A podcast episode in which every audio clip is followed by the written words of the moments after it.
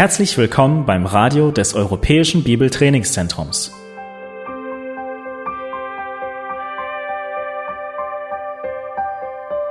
Unser Anliegen ist, dass der folgende Vortrag Sie zum Dienst für unseren Herrn Jesus Christus ermutigt.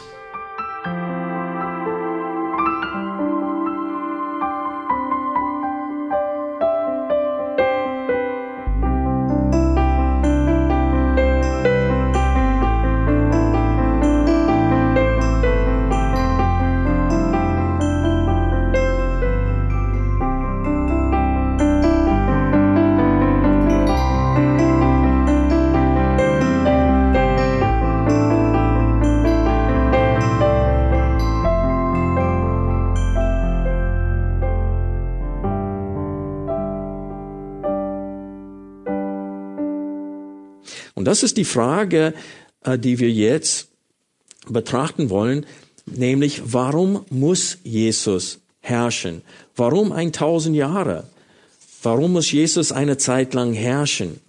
Warum vernichtet er nicht sofort den Tod als letzter Feind bei seiner Wiederkunft? Warum findet das Ende, das Paulus in 1. Korinther 15, Vers 24 erwähnt, nicht sofort statt bei der Wiederkunft Jesu Christi? Er kommt zurück, und der hält Gericht, der tötet alle Gegner, die aufgetreten sind gegen Israel. Und nur die, die nach der Entrückung der Gemeinde, die noch am Leben sind, die, im Glaub, die in der Zeit zum Glauben gekommen sind, die gehen dann in das tausendjährige Reich ohne einen verherrlichten Leib. Und es ist von ihren Nachkommen, nicht alle werden gläubig sein, genau wie jetzt. Nicht alle Kinder von gläubigen Eltern in der jetzigen Zeit werden gläubig. Und am Ende dieser tausend Jahre findet Satan einen Armee, der so groß ist wie Sand am Meer und die hassen Jesus und wollen gegen ihn kämpfen. Und der Teufel wird freigelassen und verführt sie. Bevor wir zurück aber zum 1. Korinther 15 gehen, möchte ich kurz sagen, ich verstehe nicht, warum so viele Christen das, was wir gerade in Offenbarung gelesen haben, vergeistlichen wollen. Auf einer Seite verstehe ich es, die haben ein Problem damit, dass es nach der Wiederkunft Jesu Christi immer noch Tod gibt. Sie haben, und das steht in Jesaja, dass wenn einer mit 100 Jahren stirbt in dem zukünftigen Friedensreich, wenn er mit 100 Jahren stirbt, wird er wie ein Säugling betrachtet. Das heißt, die Leute werden sehr lang leben, fast die ganze tausend Jahre durch diese Aussage von, ähm, von Jesaja. Aber wir wissen, dass in der Zeit wird es noch Tod geben. Und das heißt, der letzte Feind, den Jesus besiegt, ist der Tod. Laut, glaube ich, Vers 26 in unserem Text. Aber was ich betonen möchte ist, ich verstehe nicht, warum das so ein großes Problem ist für, für manche. Die, die haben auch das Problem, dass es noch Schlachtopfer im tausendjährigen Reich geben wird, dass die Leviten immer noch als Priester dienen werden. Aber wir dürfen nicht vergessen, die Opfer, die vor dem Opfer Jesu Christi am Kreuz geschehen würden, waren sie wirksam? Nein. Die zeigten darauf, äh, der Schreiber des Hebräerbriefes sagte, die waren täglich eine Erinnerung an der Sünde und die, die zeigten auf das Lamm Gottes, das wahrhaftig ist, das tatsächlich die Sünde wegnehmen würden. Und wenn wir das Herrn mal jetzt feiern, das ist das Passefest, umgewandelt. Und was war der Zweck vom Passefest? Rückblickend auf die Rettung durch das Blut eines Lammes. Es war zum Gedächtnis, zur Erinnerung. Und diese Schlachtopfern im tausendjährigen Reich werden rückblickend gefeiert, genau wie das Herrnmal in Bezug auf Jesus. Aber ich muss euch sagen, ich finde es ein viel größeres Problem. Alle diese Verheißungen im Alten Testament bezüglich Israel einfach wegzuwischen. Nur weil du ein Problem damit hast, dass es Tod gibt nach der Wiederkunft Jesu Christi und dass es äh, Schlachtopfern geben wird. Weil da steht es zum Beispiel in Zachariah, dass während des Reiches des Messias, der auf dem Thron Davids herrscht, wir haben gerade, Michael hat davon gelesen heute Morgen ähm, aus Lukas 1, dass sein Reich kein Ende haben wird und dass er den Thron seines Vaters Davids einnehmen wird. Der sitzt schon auf einem Thron im Himmel. Es geht hier auf, auf diesem Thron hier auf Erden. Und dass er hier auf Erden herrschen muss, sagt Paulus. Aber was ich sagen wollte ist, es steht in Zachariah, dass während des Friedensreiches, dass alle Nationen, die nicht jedes Jahr nach Jerusalem kommen, um Jesus dort anzubeten, was wird die Strafe dafür sein? Die kriegen keinen Regen. 365 Tage lang kriegen sie keinen Tropfen Regen. Ist das je passiert?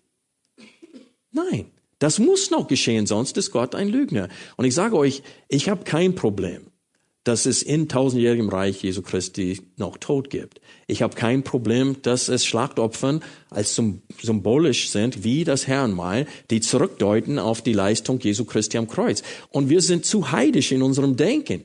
Die Juden hatten auch kein Problem damit, weil alle Bündnisse wurden mit einer Mahlzeit in Verbindung gebracht. Die haben alle Feste Dreimal im Jahr musste alles Männliche nach Jerusalem gehen, um gewisse Ereignisse, die Treue Gottes im Leben äh, des Volkes zu feiern. Und es war immer in Verbindung mit Mahlzeiten. Und wir werden das auch im tausendjährigen Reich haben. Aber ein Grund, warum Christen das nicht verstehen, ist, weil wir 1. Mose 1 nicht verstanden haben. Was steht in 1. Mose 1, 26 bis 28? Lass uns diesen Text kurz aufschlagen. Weil Paulus nimmt Bezug indirekt darauf, indem er Psalm 8 zitiert in 1. Korinther 15. Und im Psalm 8 zeigt er zurück auf das, was in 1. Mose 1, Vers 26 bis 28 steht. Ich habe erst seit ein paar Jahren leider verstanden, wie wichtig diese Verse sind, wie zentral diese Verse sind für die gesamte Schrift. Weil das ist Gottes Vorhaben von Anfang an gewesen und erst in Christus wird der Auftrag Adams erfüllt durch Christus. Und das ist der Grund, warum er herrschen muss. 1000 Jahre lang. Damit diesen Auftrag, was wir hier lesen werden, in Erfüllung geht. Und Gott sprach, lass uns Menschen machen nach unserem Bild, uns ähnlich. Die sollen was? Herrschen über die Fische im Meer und über die Vögel des Himmels und über das Vieh und über die ganze Erde, auch über alles Gewürm, das auf der Erde kriecht. Und Gott schuf den Menschen in seinem Bild. Im Bild Gottes schuf er ihn, als Mann und Frau schuf er sie. Ich halte hier kurz an. Viele fragen sich, was heißt es im Bilde Gottes geschaffen zu sein? Das heißt, wir sind kreativ, wie er kreativ ist.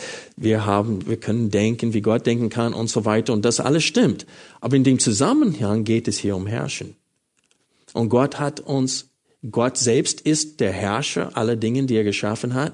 Und er hat die Menschen in seinem Bilde auch als Herrscher geschaffen. Und wir lesen in Vers 28 eine Wiederholung dessen. Und Gott segnete sie und Gott sprach zu ihnen, seid fruchtbar und mehrt euch und füllt die Erde und macht sie euch untertan. Und herrscht über die Fische im Meer und über die Vögel des Himmels und über alles Lebendige, das sich regt auf der Erde. Und jetzt möchte ich euch bitten, Psalm 8 aufzuschlagen. Paulus zitiert Vers 7 von Psalm 8 in 1. Korinther 15. Deswegen nehmen wir uns Zeit, Psalm 8 zu betrachten. Wir lesen ab Vers 5. David, nachdem er bewundert hatte, was Gott alles geschaffen hat, sagt er, was ist der Mensch, dass du an ihn gedenkst? Und der Sohn des Menschen, dass du auf ihn achtest. Du hast ihn ein wenig niedriger gemacht als die Engel. Mit Herrlichkeit und Ehre hast du ihn gekrönt. Du hast ihn zum Herrscher über die Werke deiner Hände gemacht, Vergangenheit. Alles hast du unter seine Füße gelegt, Vergangenheit. Und hier wird genau das wiederholt, was in 1. Mose ähm, Kapitel 1 steht. Schafe und Rinder allesamt, dazu auch die Tiere des Feldes, die Vögel des Himmels und die Fische im Meer, alles, was die Fahrer der Meere durchzieht. Herr, unser Herrscher, wie herrlich ist dein Name auf der ganzen Erde. Und so hier im Psalm 8 blickt David zurück auf 1. Mose 1 und sagt, ich begreife es nicht, dass du dem Menschen alles unterworfen hast. Du hast alles unter seine Füße unterworfen. Und jetzt, wenn wir zurück zu 1. Korinther 15 kommen, sehen wir hier zwei Hinweise zu diese, äh, zu zwei Psalmen. Einmal Psalm 8, aber auch Psalm 110. Wenn wir Vers 25 lesen, denn er muss herrschen, bis er alle Feinde unter seine Füße gelegt hat, das ist kein Bezug auf Psalm 8. Das ist ein Bezugnahme auf Psalm 110, Vers 1. Wenn ihr auf diese erste, äh, dritte Folie achtet heute, da ist Vers 25, denn er muss herrschen, bis er alle Feinde unter seine Füße gelegt hat. Und dann vergleiche das mit Psalm 110, Vers 1. Setze dich, äh, bis ich deine Feinde gemacht habe zum Füße, Schema deine Füße sollte unterstrichen sein. Aber ist egal. Ich habe das vielleicht euch falsch gegeben. Aber auf jeden Fall seht ihr hier, dass, äh, was betont wird bis er alle Feinde unter seine Füße gelegt hat. Und dann hier steht es, bis ich deine Feinde gemacht habe zum Schemel deiner Füße. Und so Paulus nimmt ganz klar Bezug auf Psalm 110, Vers äh, 1 hier. Und es ist klar, dass das zukünftig ist. In dem Zusammenhang spricht Jesus in Matthäus 22, er zitiert diesen Psalm und sagte, wie kann David äh, seinen Sohn Herr nennen?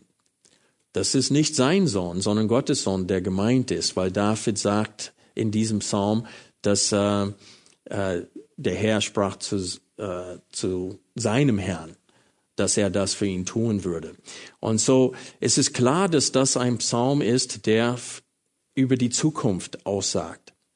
Aber warum zitiert Paulus dann in Vers 27 in 1. Korinther äh, 15? Lass uns Folie 4 einblenden. Da in Vers 27 lesen wir, denn alles hatte seinen Füßen unterworfen.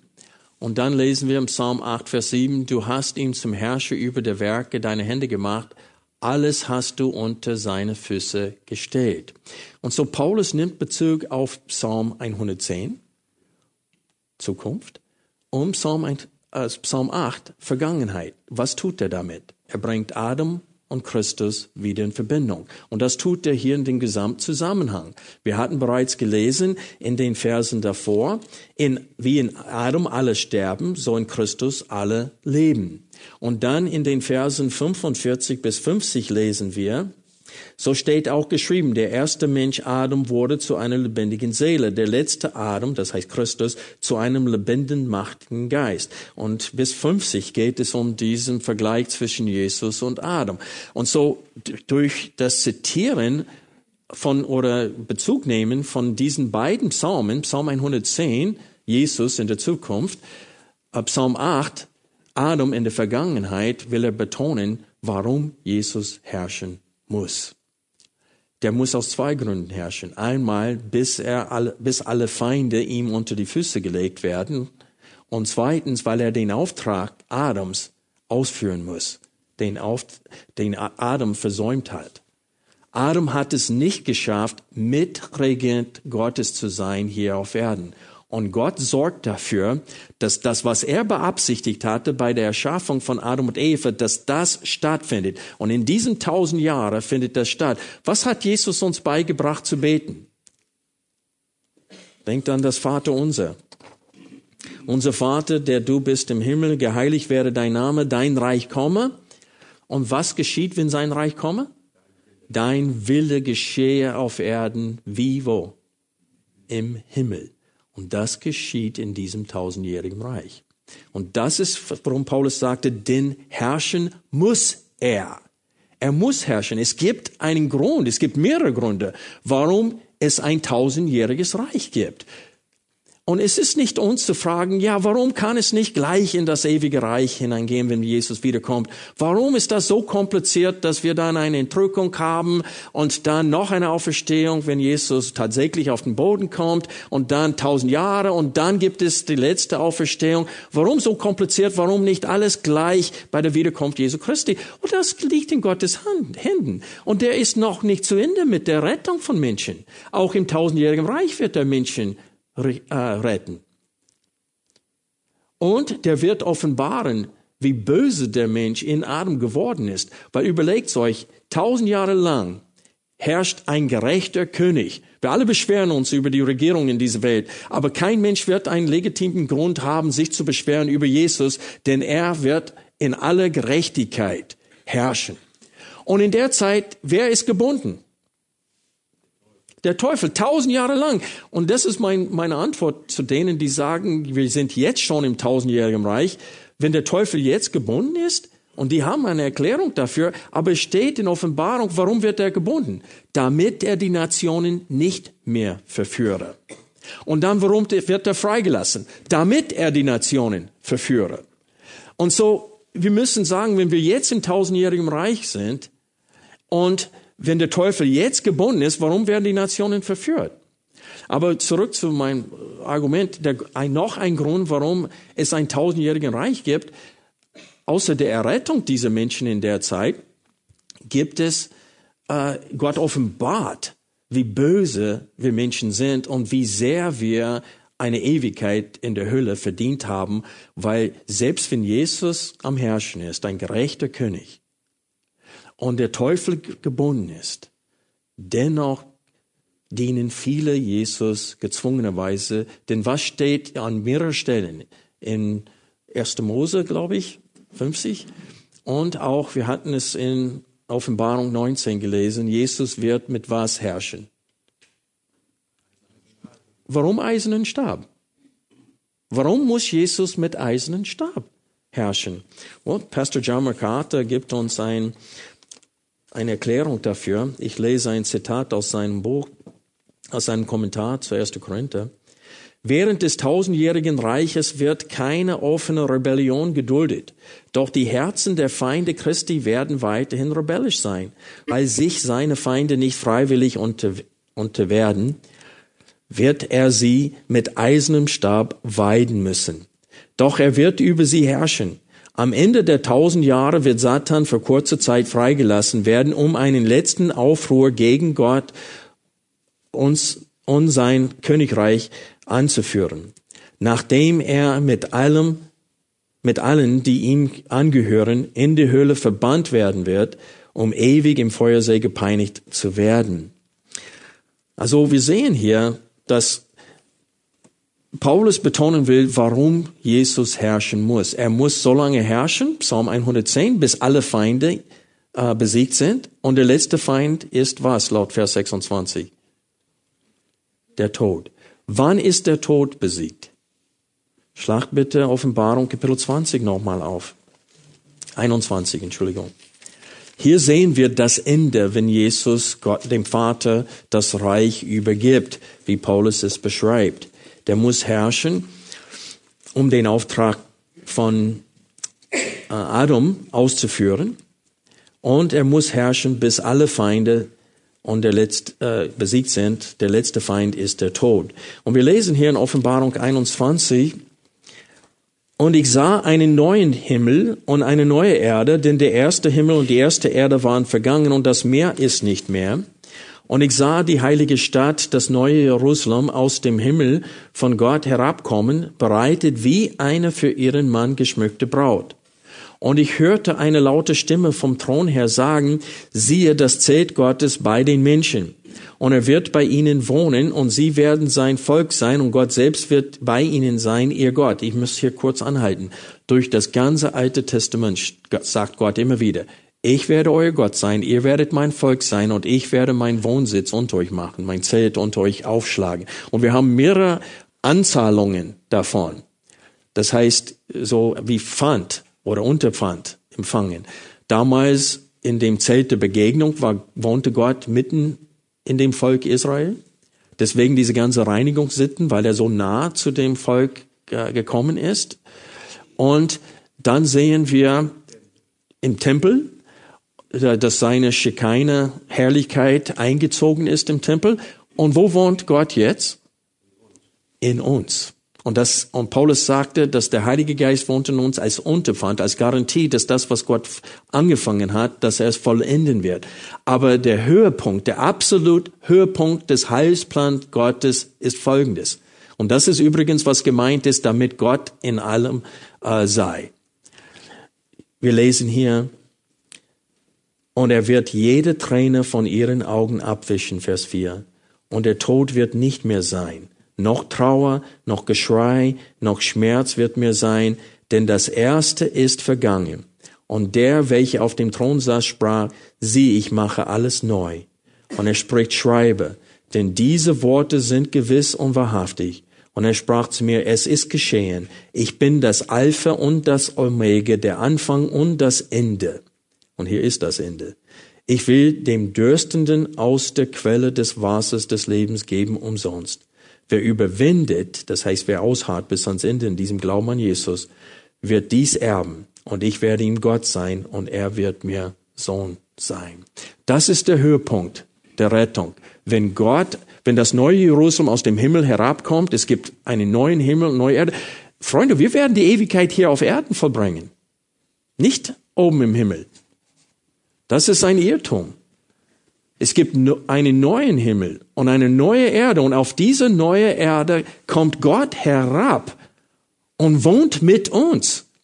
Aber erst nachdem sein Wille vollbracht wurde, indem Jesus an der Stelle von dem ersten Adam als letzter Adam herrscht und den Willen Gottes hier auf Erden einführt. Er konnte es in einem Nu tun. Aber Gott hat sich dafür entschieden, über ein tausend Jahre lang auch weiterhin Menschen zu erretten und die, diese Schar der Gläubigen auch noch zu vermehren. Und das ist ein, ein, ein herrlicher Heilsplan. Und der ist nicht so kompliziert zu verstehen, wie manchen es meinen.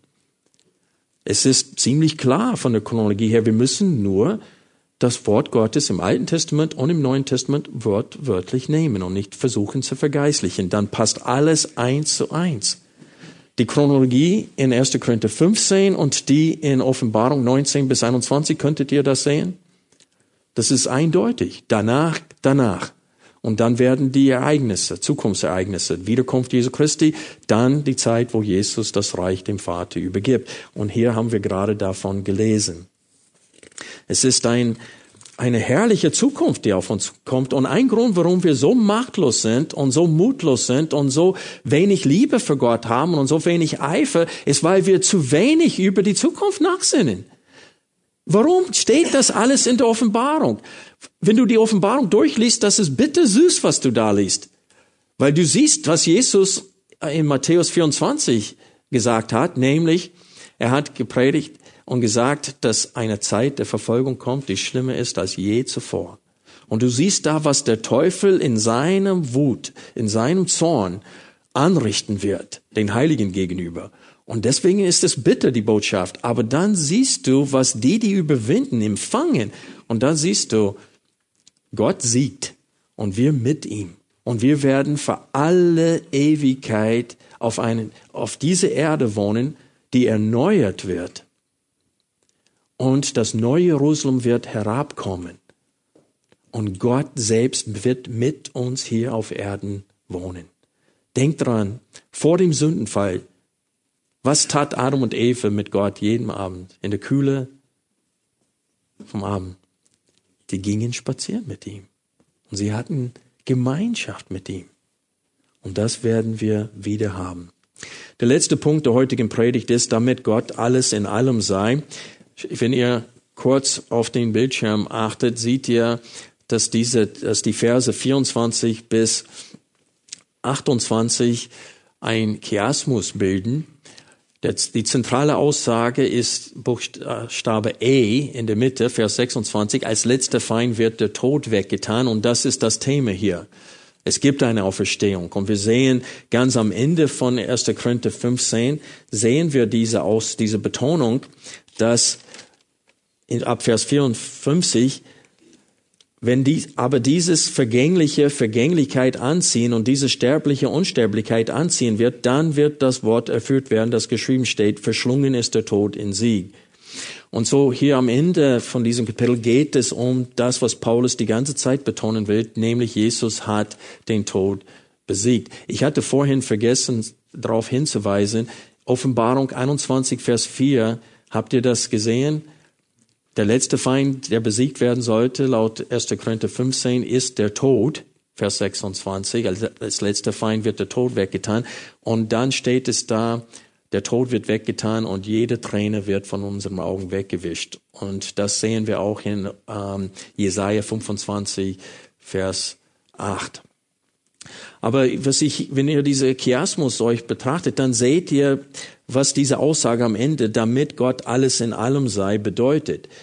Vergleiche es mit Buchstabe A oben, Vers 24, dann das Ende. Und so, wenn das Ende kommt, wird alles Gott unterworfen. Und Gott wird alles in allem sein. Auch hier auf Erden wird der Wille Gottes getan, wie im Himmel. Und es wird, wie es von, von Ewigkeit her von Gott geplant wurde. Dieser ganze Heilsplan Gottes geht in Erfüllung. Und die Zeit die Ewigkeit tritt ein. Und das ist, was Paulus meint hier, damit Gott alles in allem sei. Dass Jesus sich dem Vater unterordnet, das ist kein nichts Neues für uns, weil Jesus sagt selber im Johannesevangelium öfters, denn ich bin nicht gekommen, um meinen Willen zu tun, sondern den Willen dessen, der mich gesandt hat. Und er fügt sich freiwillig dem Vater. Und es gibt eine klare Hierarchie in der Gottheit. Gott Vater, Gott Sohn und Gott Heiliger Geist. Und der Heilige Geist und Jesus, die führen den Willen der Gottheit, äh, der Dreinigkeit aus, äh, äh, in der Schöpfung, aber auch in der Rettung von von den Auserwählten. Und so wir sehen hier, dass Paulus beschreibt diese Zeit am Ende, wenn Gott völlig die Herrschaft hier auf Erden äh, ausübt, äh, durch Jesus, der zweite Adam. Pastor John MacArthur, ich möchte ihn nochmal zitieren aus seinem Kommentar bezüglich diesen, diesen letzten Aussage hier, damit Gott alles in allem sei. Er schreibt Folgendes. Damit seine Leser ihn nicht missverstehen, erklärt Paulus weiter das Naheliegende. Nämlich, wenn es aber heißt, dass ihm alles unterworfen ist, so ist offenbar, dass derjenige ausgenommen ist, der ihm alles unterworfen hat. Gott, der Vater, ist die Ausnahme, die nicht dem Sohn unterworfen sein wird, denn der Vater gab die Herrschaft und Macht dem Sohn. Und der Sohn diente dem Vater treu und vollkommen von seiner Menschwerdung bis zur Übergabe des Reiches an seinen Vater ist Christus ein Diener, der seine göttliche vom Vater zugewiesene Aufgabe erfüllt. Doch wenn diese letzte Aufgabe vollendet sein wird, wird er seinen früheren, vollkommenen und herrlichen Platz in der absoluten Harmonie der Dreifaltigkeit einnehmen. Wenn ihm alles aber alles unterworfen sein wird, dann wird auch der Sohn selbst sich dem unterwerfen, der ihm alles unterworfen hat, damit Gott alles in allen sei. Christus wird weiterhin regieren, weil seine Herrschaft ewig ist, doch er wird mit dem Vater in dreieiniger Herrlichkeit herrschen an der Stelle der Dreinigkeit, die von Ewigkeit her für ihn vorgesehen war es ist wichtig für uns zu verstehen, manchmal wird die Menschlichkeit Jesu betont und seine Rolle als Mensch und manchmal seine Göttlichkeit und seine Rolle als zweite Person der Dreieinigkeit. Aber hier sehen wir, Gott wird ähm, alles in allem sei und ich glaube, damit gemeint ist dann das Ende, wenn Gott sein Reich hier auf Erden aufgebaut hat und dann geht das Wort in Erfüllung. Ich werde euer Gott sein, ihr werdet mein Volk sein und ich werde meinen Wohnsitz unter euch machen. Ich musste diese Woche bei der Predigtvorbereitung immer wieder an ein Lied auf Englisch denken, das ich bestimmt in über 25 Jahren nicht mehr gehört habe. Aber das Lied kam mir im Sinne bei der Predigtvorbereitung und es heißt Because He Lives. Und ich habe Johannes äh, Meyer gebeten, dieses Lied für mich wortwörtlich zu übersetzen. Es gibt dieses Lied auch auf Deutsch. Die Übersetzung ist nicht schlecht, aber ihr wisst, wenn es sich reimen sollte, dann ist der Sinn nicht immer identisch. Und so, ich habe äh, Johannes gebeten, das für mich zu übersetzen. Und ich möchte dieses Lied, die deutsche Übersetzung dieses Liedes, einfach vorlesen. Gott sandte seinen Sohn. Sie nannten ihn Jesus.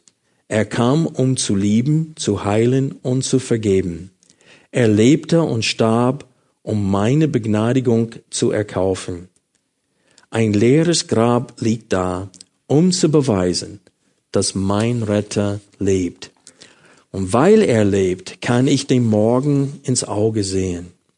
Weil er lebt, ist alle Angst verflogen. Weil ich weiß, dass er die Zukunft hält.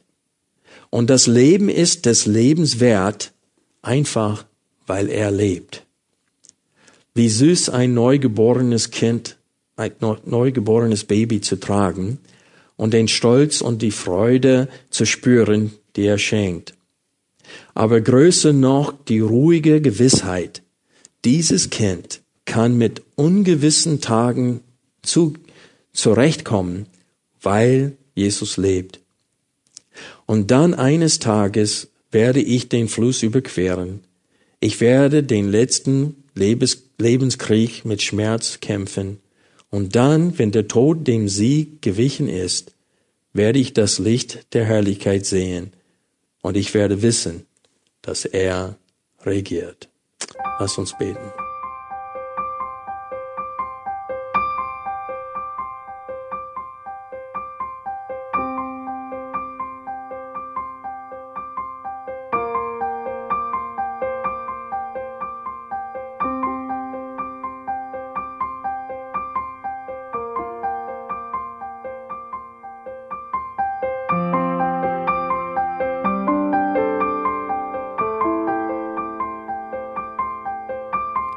Alle Vorträge unseres Programms, Bücher, DVDs und vieles mehr können Sie bei uns unter www.shop.ebtc.org erhalten.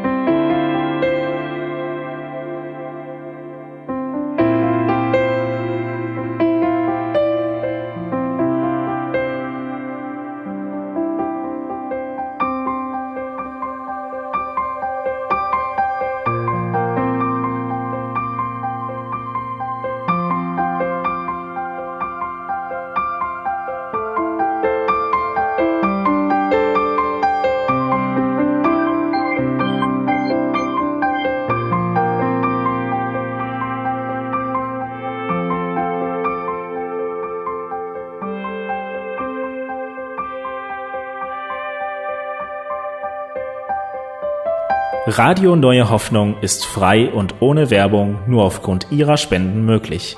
Wenn Sie weitere Informationen dazu finden möchten, wie Sie Radio Neue Hoffnung unterstützen können, besuchen Sie die Webseite www.rnh.de.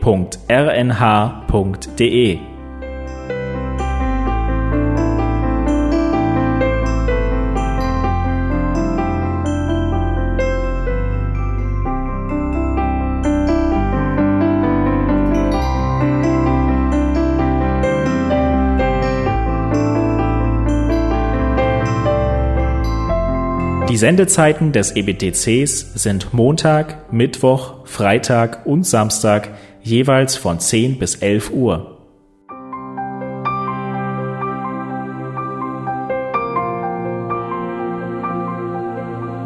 Sie finden uns im Internet unter www.ebtc.org. Eine E-Mail können Sie uns senden an radio.ebtc.org.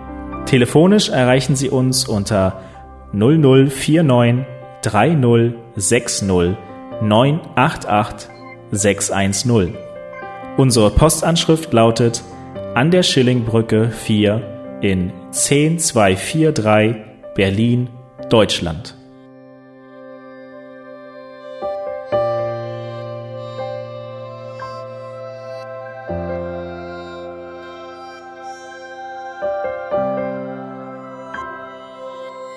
Auf Wiederhören und bis zum nächsten Mal beim EBTC Radio.